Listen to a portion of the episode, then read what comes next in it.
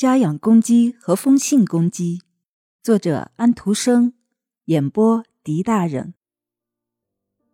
有两只公鸡，一只在垃圾堆上，一只在屋顶上，两只都很自高自大。可是谁更有能耐呢？请告诉我们你的意见。然而，我们保留着我们的意见。机场那边有一道木栅栏，与另一个院子隔开。那个院子里有一个垃圾堆，垃圾堆上长了一条很大的黄瓜。他自己很明白，它是发酵土里长出来的东西，这是生就的。他内心这样说着，并不是什么东西都可以生成黄瓜的。世上也该有别的生命物种，鸡、鸭，还有邻舍院子里的那一群，也都是生灵。我这会儿看见木栏上有公鸡。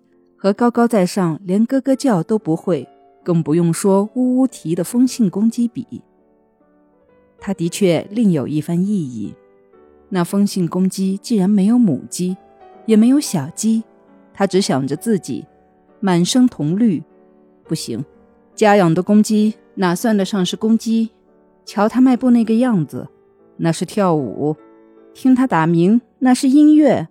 它所到之处。人们就明白什么是小号手。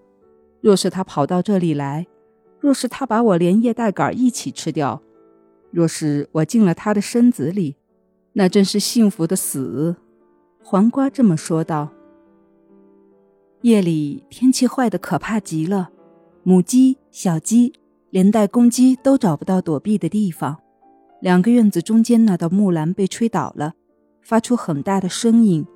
屋顶上的瓦也落了下来，但是风信公鸡却稳稳地站在那里，连转都不转一下。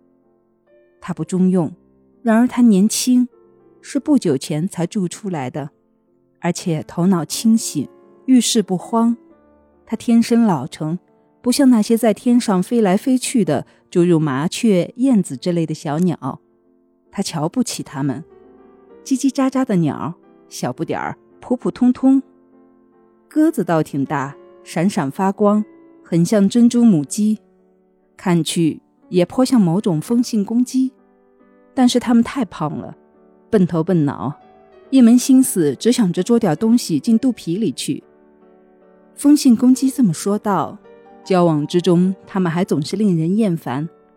秋去春来的候鸟拜访过，谈到过异国他乡，谈起过天空中鸟儿成群结队的飞行。谈起过猛禽拦路行凶的可怕故事，头一回听，这都很新鲜有趣。可是到后来，风信公鸡明白了，他们老在重复，总是讲同样的事儿，很是令人烦心。他们一切都叫人烦心，没有可交往的，谁都是死板板的，毫无趣味。这世界真不行，他说道，什么都无聊透顶。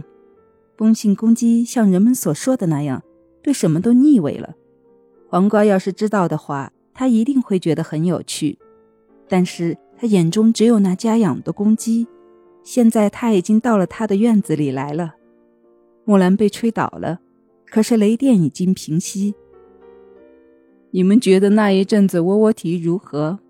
家养公鸡对鸡婆和鸡仔说：“有点粗声粗气。”一点也不雅致。鸡婆带着一群鸡仔闯到垃圾堆上，公鸡像骑士一般迈着大步来了。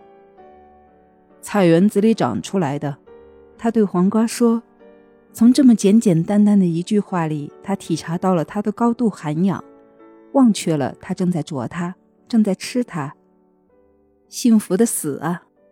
来了一群母鸡，来了一群小鸡，只要有一只跑动。”另外一只便会跟着跑起来，它们咯咯咯的叫，它们叽叽的叫，它们瞅着公鸡，为它感到骄傲。它是他们一族。咯咯咯咯，它提了起来。我在世界的鸡场里这么一叫，小鸡马上长成了大母鸡。鸡婆和鸡仔咯咯唧唧的跟着叫起来。公鸡接着讲了一个大大的新消息：一只公鸡能生蛋。你们知道吗？蛋里是什么玩意儿？里面是一只爬虫怪，谁看见了它都受不了。人类都知道这事儿，现在连你们都知道了。知道我身体里怀着什么吗？知道了，我是所有机场里一个什么样的棒小伙子。接着，家养公鸡拍拍翅膀，挺起自己的冠子，又提了起来。所有的鸡婆，所有的鸡仔都哆嗦了一下，但是他们都为自己同类中有一个所有机场中最棒的小伙子而骄傲。他们咯咯的叫着，他们叽叽的叫着，好让风信公鸡听见。他听到了，不过并没有因此而动上一动。一派胡言乱语，风信公鸡内心这样说道：“家养的公鸡从来也没有下过蛋。”我没有那个兴致。要是我愿意的话，我满可以生一个风蛋。可是这个世界不值得有什么风蛋，全是胡说八道。现在我连这么立着都不高兴了。于是风信公鸡折了，不过他没有把家养的公鸡砸死。当然他是这么打算的。母鸡说道：“这篇故事所含的教义又是怎么说呢？”与其活得腻味蛇调，倒还是啼啼叫叫的好。